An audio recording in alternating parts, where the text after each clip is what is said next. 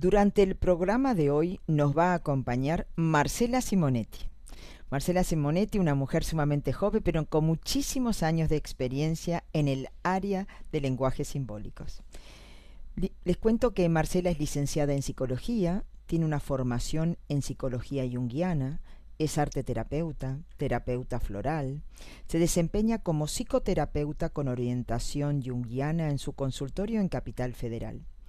También coordinó durante cinco años talleres de arte terapia y estimulación cognitiva en Hospital de Día, que es especial para personas con patologías crónicas. Y desde el año 2000 se dedica a dar cursos y talleres de tarot con enfoque junguiano, mitos, arquetipos y lenguajes simbólicos. Gracias a Marcela les comento también y les comparto que descubrí mi fascinación por los mitos griegos. Estos que comparto en más de una oportunidad con ustedes, bueno, la que ha despertado esa chispa en mí ha sido Marcela. Eh, seguramente le vamos a preguntar qué son los mitos que nos va a contestar con muchísima profundidad y con muchísimo conocimiento. Pero bueno, no quiero extenderme más, quiero darle la bienvenida a Marcela, agradecerle un montón que se haya sumado a un programa de Arcana 22 en RSC Radio Escuchar Cosas Buenas. Así que, hola, bienvenida Marcela, ¿cómo estás? Hola Patri, muy bien, muy contenta de estar en el programa, muy agradecida por la invitación. Eh, y una alegría que es una linda oportunidad para charlar nosotras también. Por supuesto. Y disfrutar de este momento. Tal cual. Eh, y también que compartas como nosotros eh, cómo llegaste, ¿no es cierto?, a esto de los lenguajes simbólicos. Siempre es interesante saber cómo llegamos, ¿no? ¿Cuáles han sido los caminos? Porque siempre son como señales que a veces no las captamos y cuando las empezamos a registrar y captar es que empezamos a descubrir todo esto. Pero tal vez puedas contarnos un poquito cómo fue que llegaste al tarot. Bueno, en realidad fue algo que se fue tejiendo desde muy temprano porque eh, yo tenía en mi casa, mi padre era amante de los lenguajes simbólicos, él eh, eh, había estudiado astrología entonces, era común en la vida cotidiana, en sobremesa, que él haga referencias astrológicas como si nada, o que aparecía un personaje en la tele y diga Aries, Sagitario, cosas así. Eh, era muy gracioso y fue muy natural para mí, muy natural eh, poder empezar a, a, entender que somos energía, ¿no? que tenemos, somos personas que nos presentamos, ¿no? Con toda nuestra materialidad, pero cada uno tiene una energía especial. Entonces eso empezó muy temprano.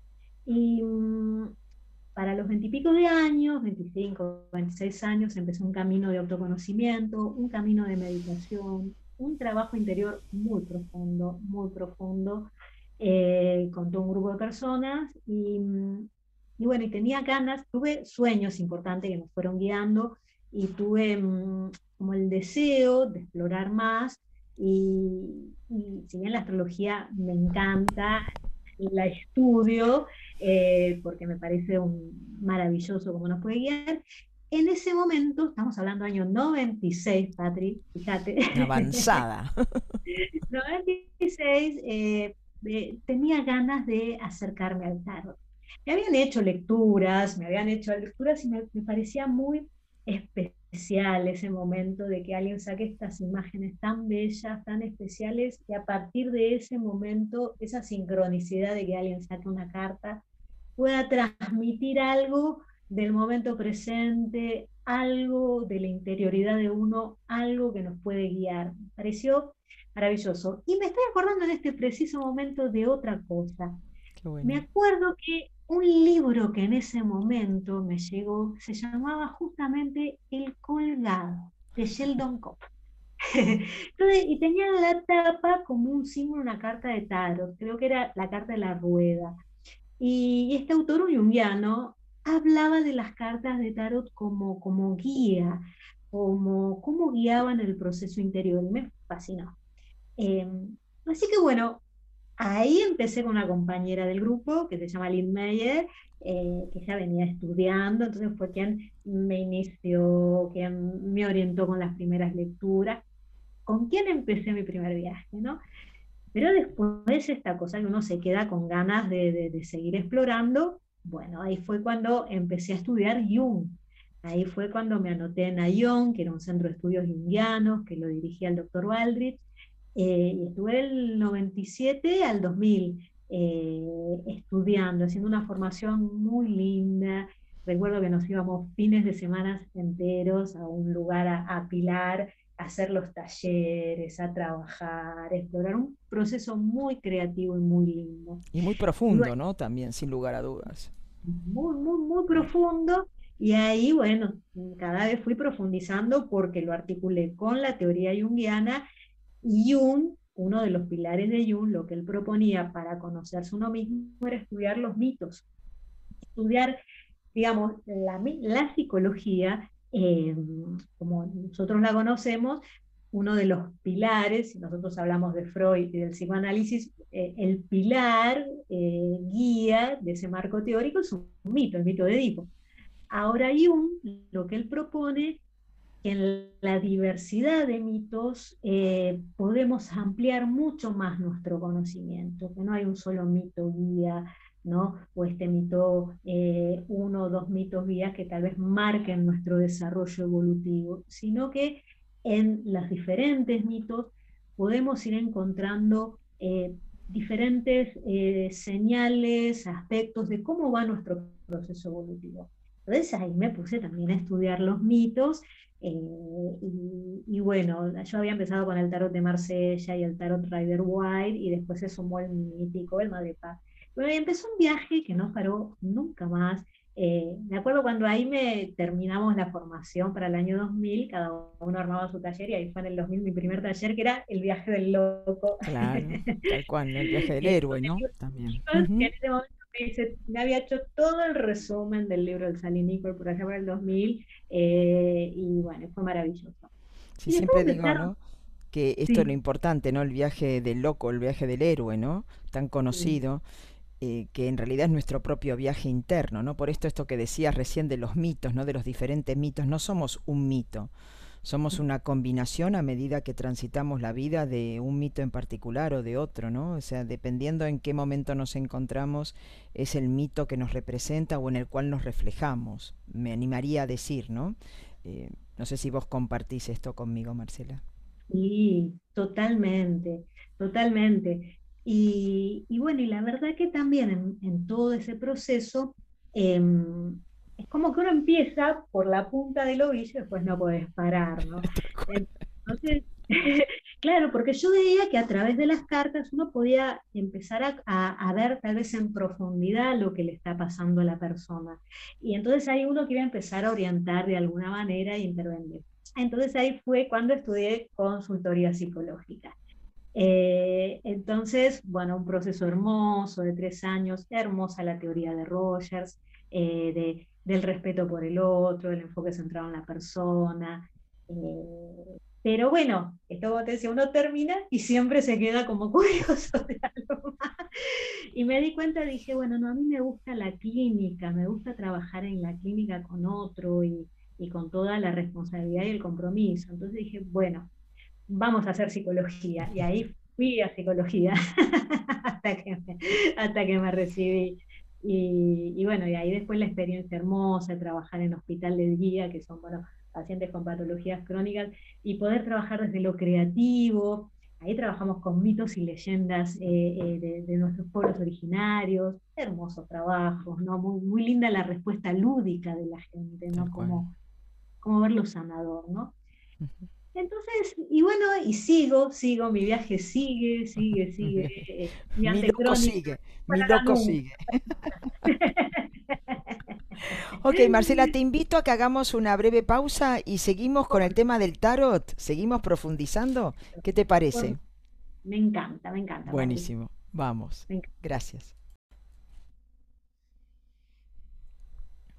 Bueno, Marcela, como sé que sos una gran buceadora de conocimientos, nos encantaría eh, que compartieras un poco con nosotros esto que sabes sobre la historia del tarot, ¿no? ¿Cierto? El contexto que ha tenido históricamente, de dónde viene, dónde, dónde surge el tarot.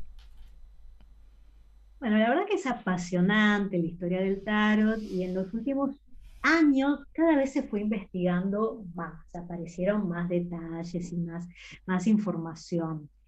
Lo que podemos decir que surge en un momento muy especial histórico, que es el, el 1400, eh, Europa, Italia.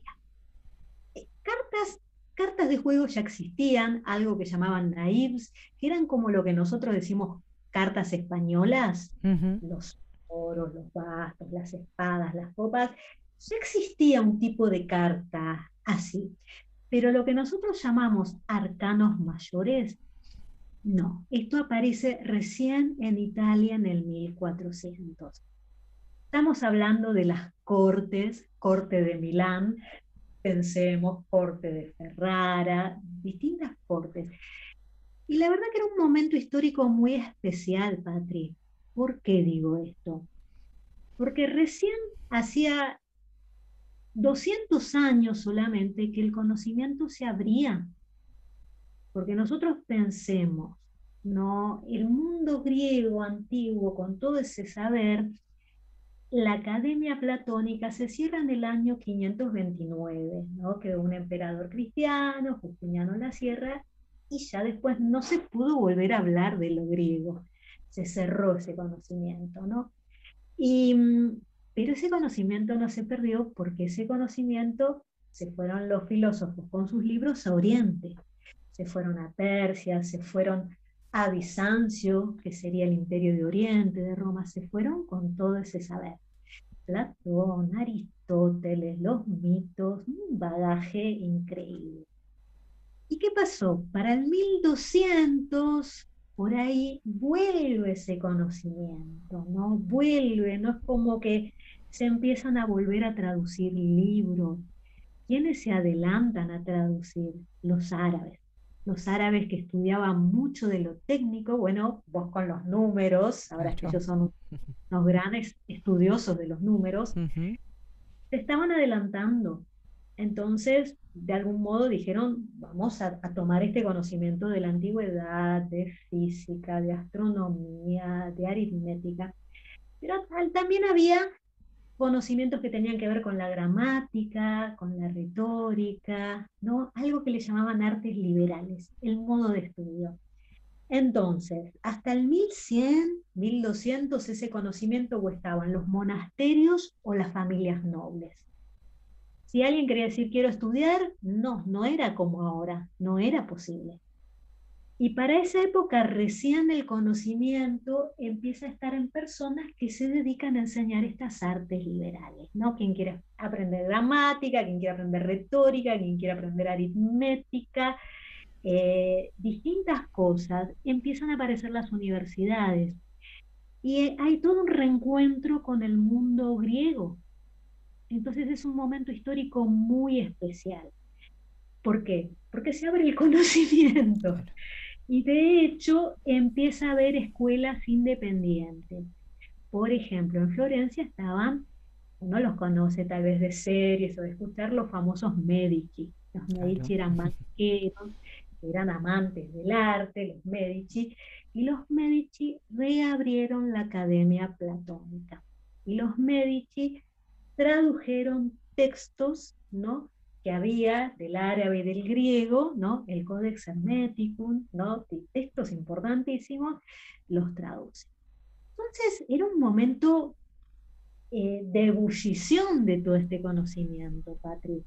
Y en ese 1400, donde alguien podría decir, bueno, voy a estudiar estas artes, los pintores, los pintores empiezan a hacer obras maravillosas que vemos del Renacimiento, se empiezan a pintar las, escenas míticas, se pinta el tal. Pero se pinta dentro del contexto de la corte, ¿no? En Milán había un duque que se llamaba Filippo Visconti, que decían que era un duque muy especial porque estaba asesorado por astrólogos, fíjate, don Filippo, y bueno, se casaba su hija Bianca con, con, con Francesco Sforza, ¿no? que era como el condotiero, el militar que, bueno, que, que protegía ahí esa, esa ciudad.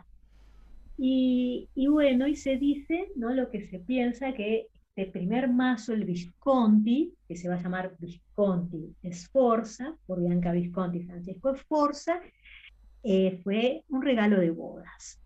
Y este mazo se pintan lo que se llaman triunfos, ¿no? 22 arcanos, que se van a llamar 22 arcanos mayores, que se diferencian de las otras cartas de los palos que nosotras habíamos hablado. En esa ebullición de conocimiento, de arte, de filosofía, surge el tar. Es maravilloso. ¿Cómo lo ves Porque representaban todas estas figuras, ¿no? Los arcanos mayores, de, o sea, del 0 al 21 o del 1 al 22, como querramos aplicarlo, era en realidad la representación de la sociedad de la época.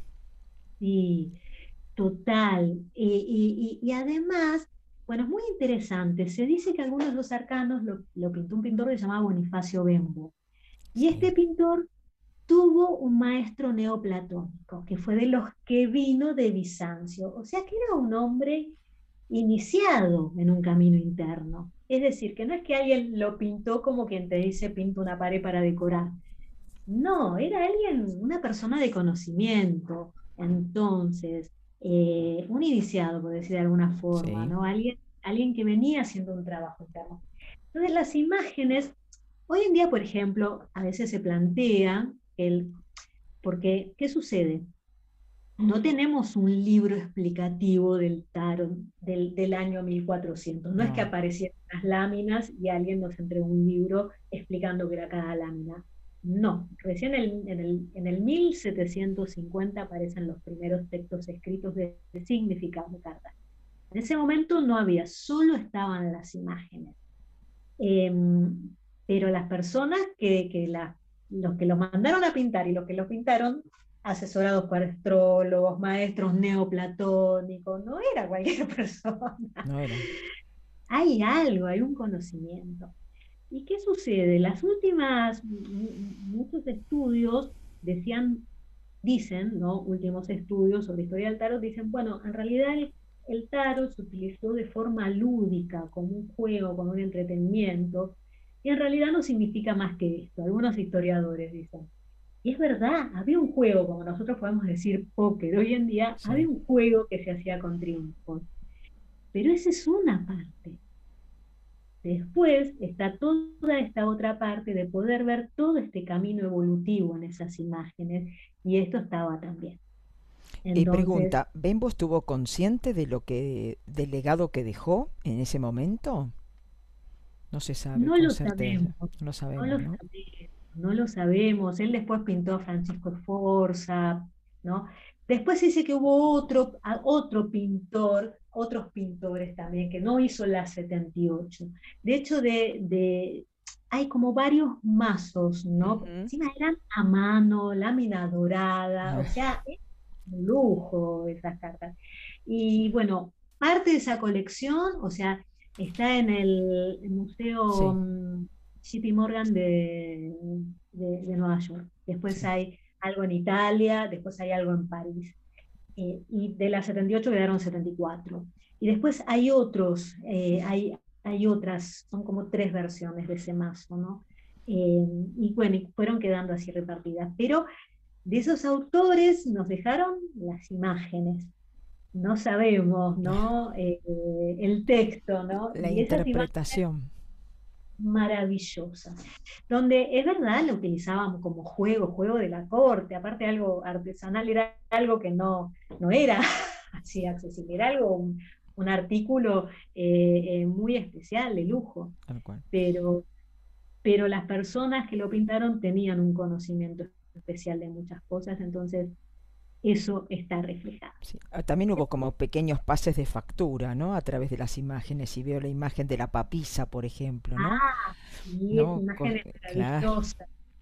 es maravillosa porque, bueno, de Filippo Visconti se cuenta que él tenía una, una ancestra que se llamaba Feda Visconti, que ya sostenía que las mujeres iban a acceder al papado, 1200, qué poca ah. polémica para cuestionar la autoridad de la iglesia.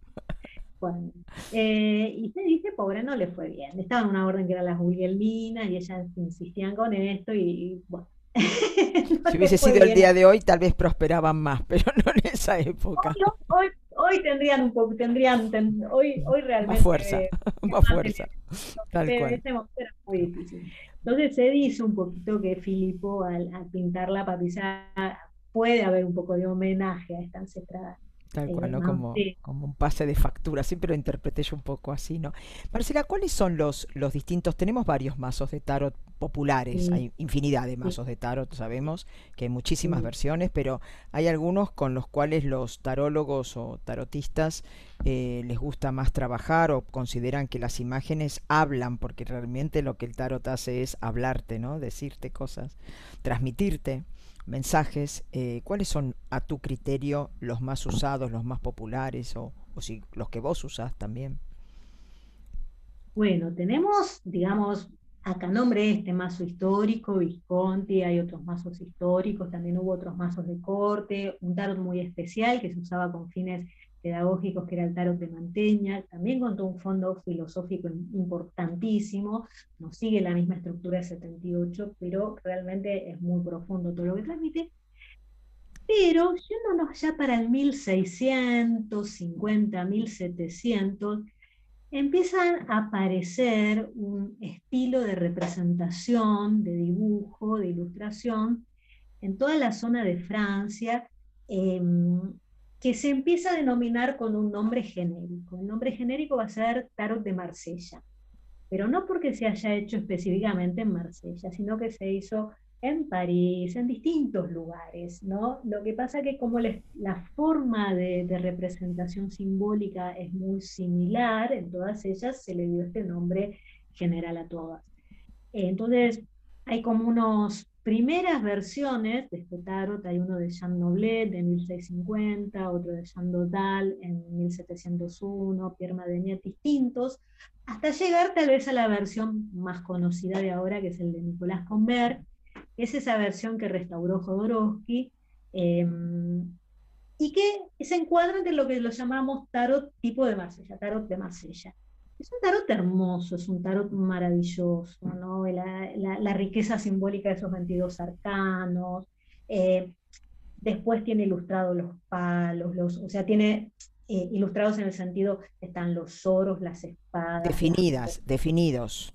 Definidos, ¿no? Eh, em, es la verdad que un tarot muy bello y tiene este simbolismo del año 1700. Pensemos cómo cambió el mundo. Nosotros hablábamos del Renacimiento y 1760 estamos hablando de la revolución industrial. Entonces, esas cartas, esas imágenes cambiaron mucho lo que eran esas imágenes de la corte del Renacimiento. Siguen siendo 78, siguen siendo 22 arcanos mayores, 56 menores, pero la representación es muy diferente. Hay imágenes, por ejemplo, la estrella cambia completamente, en el Visconti es como una mujer mirando una estrella, y acá en cambio es una mujer desnuda, con una estrella central y siete alrededor, como los siete planetas, el río. Hay imágenes que cambian completamente. ¿no? Los colores, perdóname Marcela, los colores originales del Marsella se siguen en estas, eh, digamos, adaptaciones más modernas, más de esta época. Se siguen respetando porque Marsella tiene como colores muy definidos, ¿no? Sí, en las últimas restauraciones sí, hubo una, em, una versión de Marsella, que es del 1930, em, que quedó en tres colores, tres, cuatro colores básicos, que fue una que se muy popular, que uno tal vez va y busca de la marca Joker y está. Y las restauraciones de Jodorowsky y otras restauraciones de, gente que está haciendo cosas bellísimas, eh, le, ha respetado los colores originales. Ah. Las restauraciones hermosas, Tenemos gente acá en Argentina que lo hace, hay gente en el exterior, hay al que ama el tarot de Marsella y realmente unos mazos bellísimos. Qué bueno. Eh, a mí me gusta mucho y, tengo, tengo, varios, tengo de los antiguos, tengo varios, me, me, gusta, pero me gusta también ver lo que, cómo lo que va pasando a través del tiempo. A mí me gusta ver cómo las diferentes expresiones históricas, ¿no? Por eso a mí otro mazo me parece muy importante, ¿no? Estamos hablando de un mazo de 1909, ya no estamos tanto en Francia, ¿no? Mira que arrancamos en Italia, a Francia, ahora nos vamos a Inglaterra, bueno, Inglaterra, un lugar de magos. Sí, total. De magia. Muy, magos, muy especiales. Eh, estamos hablando fines del 1800, principios del 1900, hay una orden eh, de magia que se llama la Golden Dawn, la Aurora Dorada, con, varios integrantes. Y la verdad que era una orden donde eh, un, trabajo de, de, iniciación muy profundo, donde había rituales de iniciación, donde se estudiaba tarot, astrología, cábala, disciplinas orientales. Y realmente la gente que estaba ahí era gente súper formada y súper trabajada, ¿no? Y, y, bueno, en ese proceso hubo un, autor que se llamaba Arthur Edward White y había también una integrante mujer, Pamela Coleman Smith. Entonces White hace su propio diseño del TAR, 1909, y lo pinta Pamela Coleman Smith. Y hace algo revolucionario. ¿Qué es lo que hace?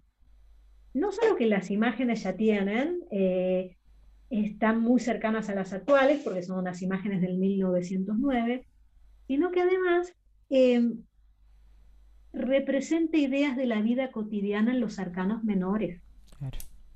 Los arcanos menores, por ejemplo, nosotros tenemos los, los otros mazos antiguos, una carta del 8 de oro, vemos cinco oros representados como si fueran cinco monedas, por decir algo, ¿no? 10 de copas, 10 copas, 10 oros, 10 oros. En cambio, acá en el 10 de copas vemos una familia mirando un arco iris. Eh, en el 5 de bastos vemos cinco personas compitiendo con palos que parece que están peleando. En el 6 de espadas vemos una, familia que se va con una barca. Eh, vemos escenas que son muy elocuentes solo de mirarlas. Como que te hablan, ¿no? Te hablan, te transmiten, te transmiten un mensaje. Directamente, directamente. Cosa que antes no era así. No, no, porque tal vez uno veía el simbolismo, decía, bueno, los oros representan tal cosa, el elemento tierra, el número, tal número simboliza tal cosa, vemos como los diseños de las flores o las ramas que aparecen simbolizan tal otra, entonces era un trabajo más de elaboración interpretativa. Acá a partir de White se ve la imagen y es directo. Por eso podemos decir, Marcela, que, que Ryder se ha hecho tan popular, este mazo, que es el que mm, eh, a nivel internacional casi muchísima gente lo usa y les es fácil a la interpretación, o más sencilla, no fácil, más sencilla tal vez la interpretación. Sí, sí, porque se hicieron claro, el mazo de White fue el que se hizo más popular eh, a, raíz de poder ver directamente una imagen y que ya eh, cualquiera mira esa imagen y bueno, se da cuenta, hay alguien peleando el 3 de espadas, el 3 de espadas que es un corazón con uno ya lo ve y sale una carta tristeza, el 9 de espadas, es muy directo. Entonces, también tiene que ver con la época, ¿no? Porque pensemos, 1900 la vanguardia, cambia el arte, cambia, todo, ¿no? Cambia el mundo. No quiere seguir las tradiciones, se y, bueno, es como va siguiendo la historia del mundo y el mazo, claro, eh, ese mazo tiene que ver con, con ese momento histórico. Qué bueno, Marcela, cuántos conocimientos, ¿no? Que nunca hubiésemos pensado que cuando uno va a tirarse las cartas, ¿no? Hay tanta historia, tanto baraje detrás de todo esto. Pero seguimos, ¿eh? Seguimos. No, en el próximo bloque continuamos con Marcela y el tarot. Muchas gracias. Bueno, Marcela, ¿cómo se puede interpretar el tarot desde un enfoque psicológico? Bueno, para poder abordar el tarot desde un enfoque psicológico uno necesita un marco teórico. La psicología, sabemos, surge en el 1900. Tenemos Freud desde finales del, del, 1800 empieza a plantear la existencia de un inconsciente, ¿no? Eh, y, empieza y sigue con todos sus desarrollos, ¿no? Desde el 1900, por ejemplo, la interpretación de los sueños es de 1901.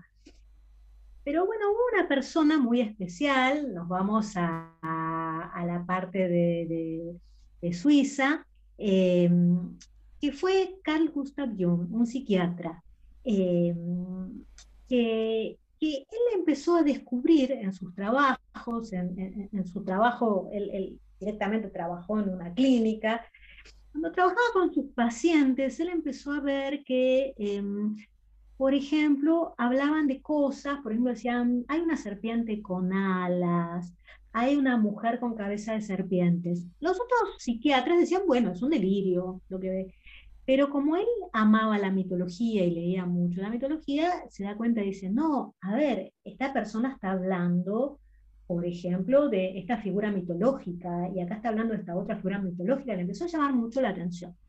Y ella estaba con una, antes una prueba que se llamaba de los complejos, eh, que se empezó a dar cuenta cuando una persona se le decía una palabra específica y demoraba en responder, había algo, ¿no?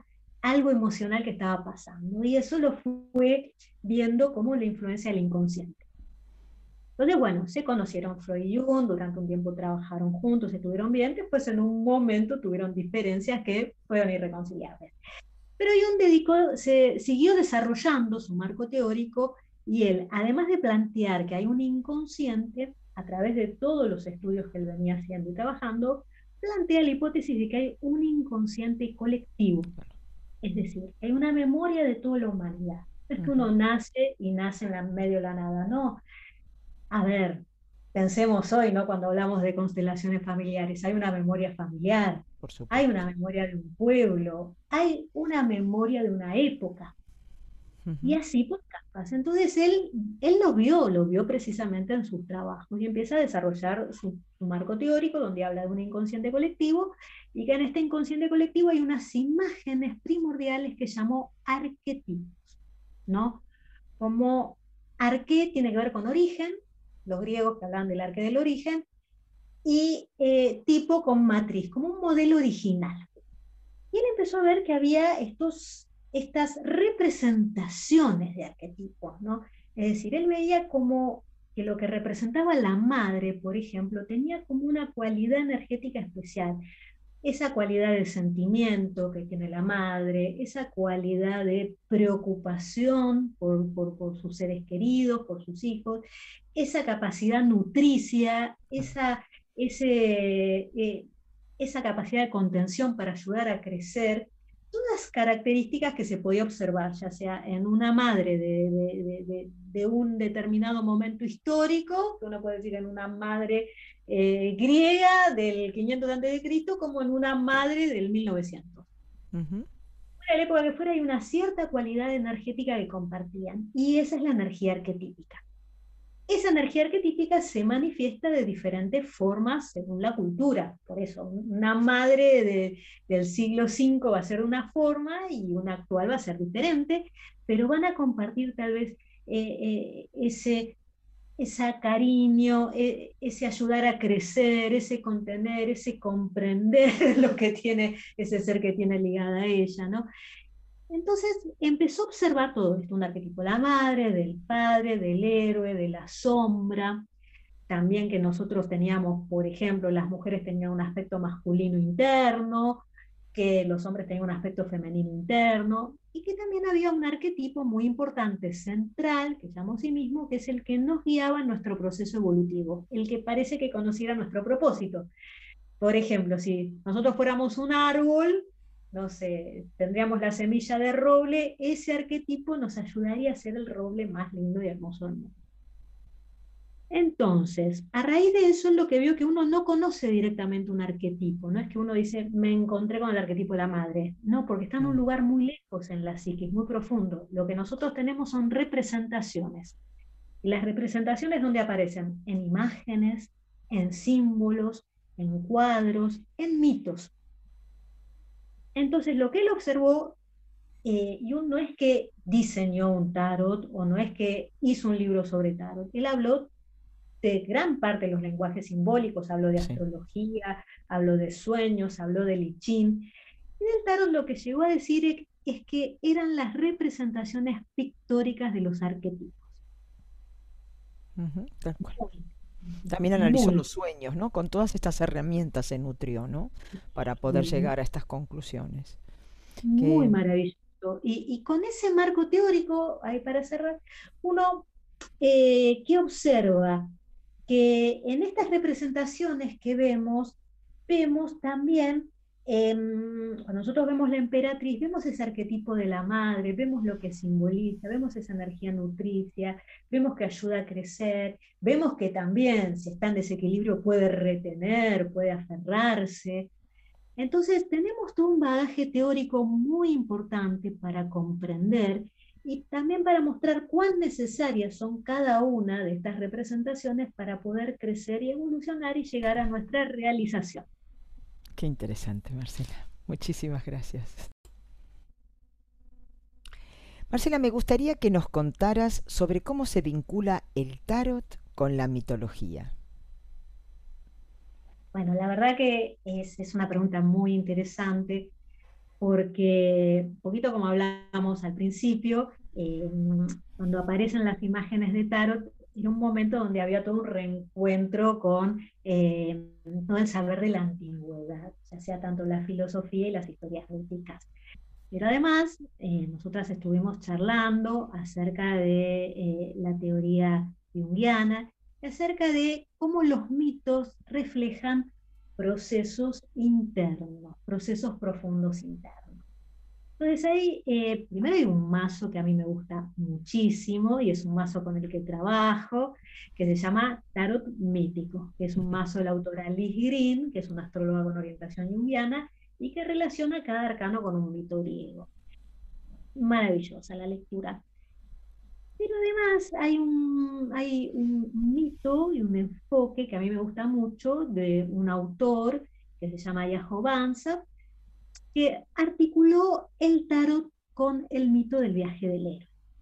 ¿Qué es el viaje del héroe? Bueno, el viaje del héroe es un mito sobre el que trabajó mucho un especialista llamado Joseph Campbell. Realmente una persona de un conocimiento increíble.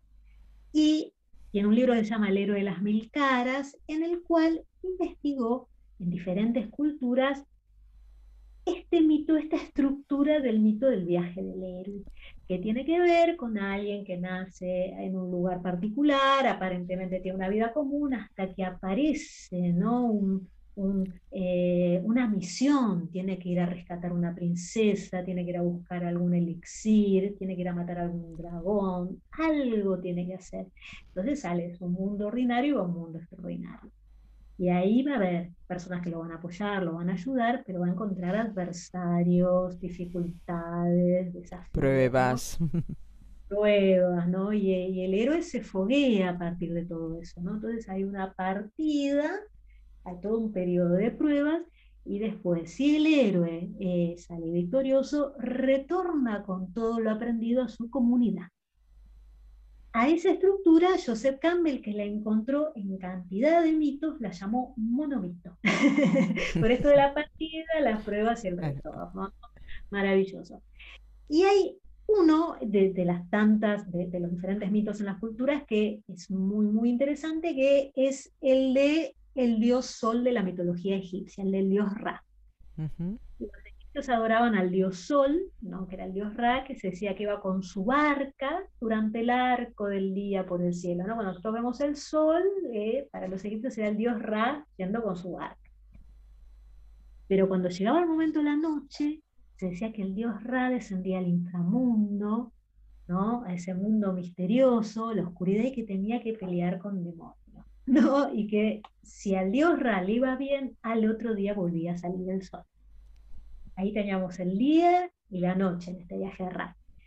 Y desde el viaje del héroe y desde el viaje del tarot, todo lo que es el viaje del día del dios Ra es todo el camino de conciencia, todo lo que aprendemos en nuestro proceso de maduración, de formar nuestro yo, de aprender a discernir, de encontrar, empezar nuestro viaje en la vida, todo lo que serían desde las cartas 1 al 8 al 9 al 10, ¿no? Es todo este viaje de conciencia. Cuando recién está formada y estructurada la conciencia, viene el viaje del inconsciente, porque si no tenemos estructurada la conciencia, no podemos hacer el otro viaje. Entonces, ahí viene el viaje de la noche. Ese viaje de Ra por las profundidades es nuestro viaje por las profundidades, por nuestros eh, aspectos desconocidos, nuestros temores, nuestros secretos, nuestras áreas inexploradas. Ese es el viaje de la noche. Nuestros sustos son esos personajes con los que pelea Ra. Y bueno, y si nosotros logramos hacer todo este proceso, sale de vuelta el sol que para nosotros aparece una nueva conciencia integrada, completa, ¿no? Que nos ayuda a construir una nueva realidad, una nueva claridad. Tal cual, ¿no? Y es también como muy sanador el camino este de la oscuridad, como le decimos a veces, ¿no? De la noche. Atravesarlo como que nos da más herramientas por esto que vos decías, ¿no? Cuando cierro, cuando sale el mundo y llego al mundo, la carta número 21 es como que tengo otro nivel de conciencia y estoy listo para iniciar nuevamente mi nuevo camino, ¿no? Mi nueva aventura también, ¿no? O sea, como que esto es lo que vivimos siempre cuando presentamos, ¿no? O es presentado el camino del héroe, como que la gente se sorprende mucho porque es nuestra propia vida, ¿no? Es como vamos avanzando y como vamos nuestra adolescencia, ¿no? Nuestra juventud, nuestros primeros inicios, ¿no? También en el área del amor, de lo vincular, ¿no? Es sumamente interesante. Así que bueno, te, no tengo otra cosa que decirte muchas gracias Marcela por compartir todo esto que es tan enriquecedor y, y que está todos los días con nosotros, ¿no? Y a veces no tenemos conciencia. Marcela, sabemos que muchos de nosotros conocemos como que hay diferentes enfoques que se les da al tarot, pero bueno, contanos un poquito esto de las distintas, eh, de los distintos enfoques que se conocen del tarot o que se aplican con el tarot. Bueno, hay, hay diversos enfoques, pero hay dos grandes enfoques, ¿no? tiene que ver con lo oracular.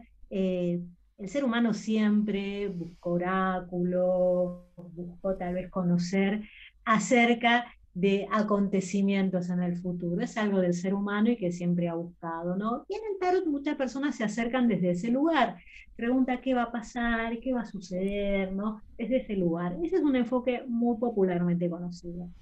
Pero hay un enfoque que quizá no es tan conocido, pero que es sumamente enriquecedor, que es el evolutivo, de autoconocimiento y a veces también terapéutico. Que tiene que ver, no tanto enfocarse en qué va a pasar, sino que tiene que ver con usar el tarot como una herramienta de conocimiento de uno mismo. El tarot como un espejo del inconsciente, el tarot como, el tarot como guía es maravilloso, como orientación, ¿no? Em, como un recurso, qué energía me ayuda en este momento en mi vida, qué energía me ayuda a centrarme, qué energía me ayuda a desbloquearme, em, qué energía me muestra el camino a seguir. Desde ese lugar es increíble el tarot porque es una llave. Entonces, em, tiene esta, esta visión eh, un aspecto que empodera, porque quizá no es que está todo en manos de lo exterior y uno se queda contemplando, uy, va a pasar este, ¿qué puedo hacer? Sino que esta mirada nos devuelve el poder a nosotros mismos y nos ayuda a decir, bueno, hay esta situación, ¿qué es lo mejor que puedo hacer? ¿Qué me lleva a mi camino para evolucionar, sacar lo mejor de mí mismo y enfrentar con los mejores recursos esta situación? O también qué me bloquea, ¿no es cierto? O qué me traba para no poder lograrlo, también, ¿no? No siempre desde un lado, sino siempre digo, yo hablo del vaso lleno y vaso vacío, ¿no? ¿Qué me ayuda o qué me está entorpeciendo, no me permite avanzar, ¿no? Y tomarlo conciencia en mí mismo, si yo lo, me doy cuenta digo, ah, mira, es esta actitud que tal vez me está limitando y lo puedo cambiar. Entonces, desde este lugar es una maravillosa, maravillosa herramienta. Bueno, muchísimas gracias, Marcela. Bueno, estamos llegando al final de nuestro encuentro de hoy. Hemos incorporado, gracias a Marcela, nuevos conocimientos con respecto al tarot que desconocíamos totalmente o, o parte de ellos. Pero antes de decirle a Marcela hasta la próxima y agradecerle, le vamos a pedir algo especial, que por supuesto saque para todos nosotros una carta de tarot para conocer la energía que nos está acompañando. Después cada uno de ustedes incorporará donde corresponda, o tal vez si quiere hacer una pregunta, y la carta que saque Marcela será la respuesta para la pregunta o la energía que nos está acompañando. Así que bueno, Marcela, estamos acá eh, ansiosos por conocer la carta que salga del tarot esta noche de hoy. Vos dirás. una carta que nos, que nos guíe, Patria, que nos guíe en estos Me encantó. Vamos con eso, que nos guíe. Entonces, vamos a ver con los arcanos mayores del tarot, Mira quién nos guía, por favor, la carta del mago. Y el mago, el mago, una carta maravillosa. El mago es una carta de comunicación, una carta de eh, utilizar nuestros recursos creativos, una carta de conectar con nuestra intuición y a través de lo que sintonicemos en esa conexión, plasmarlo, traerlo a nuestra vida, poder transformar, poder crear, poder iniciar. Me parece que el mago es como una bendición que nos toque, ¿no? En estos momentos que vivimos, porque nos dice, bueno, podemos transformar nuestra realidad y tenemos los recursos para ello. Ay, muchísimas gracias, Marcela. Muchísimas gracias también en nombre de todo, toda nuestra audiencia. También te lo agradecemos mucho.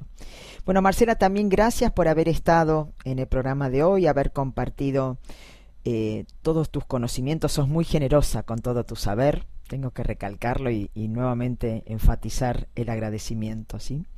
Eh, estoy en conocimiento por lo que me contaste que en el mes de julio, ahora dentro de unos días, inicias un curso de tarot.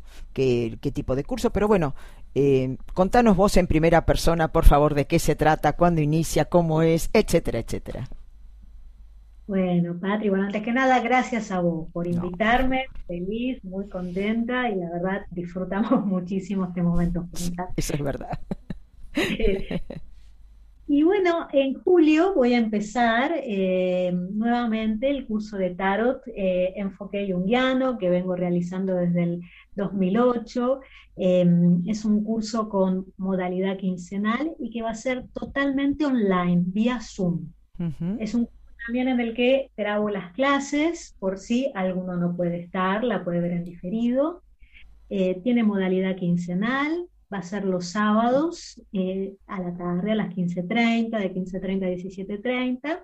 Y vamos a ver también, el curso está organizado en, en tres módulos y cada módulo dura cinco meses, modalidad quincenal. Vamos a ver estos mazos lindos que hablamos hoy, vamos a ver el, tarot de Marsella, vamos a ver el Rider White, vamos a ver el tarot mítico y sobre todo, bueno, vamos a pasarlo muy bien, que es algo que todos queremos aprender pasándolo bien. Perfecto. ¿Cuándo inicias este curso, Marcela? ¿En julio qué día? El 17 de julio, sábado 17. Perfecto. Ahora, para todos aquellos que estén interesados en conocer más o saber más detalles sobre el curso, ¿cómo te pueden ubicar? Bueno, eh, me pueden contactar por WhatsApp.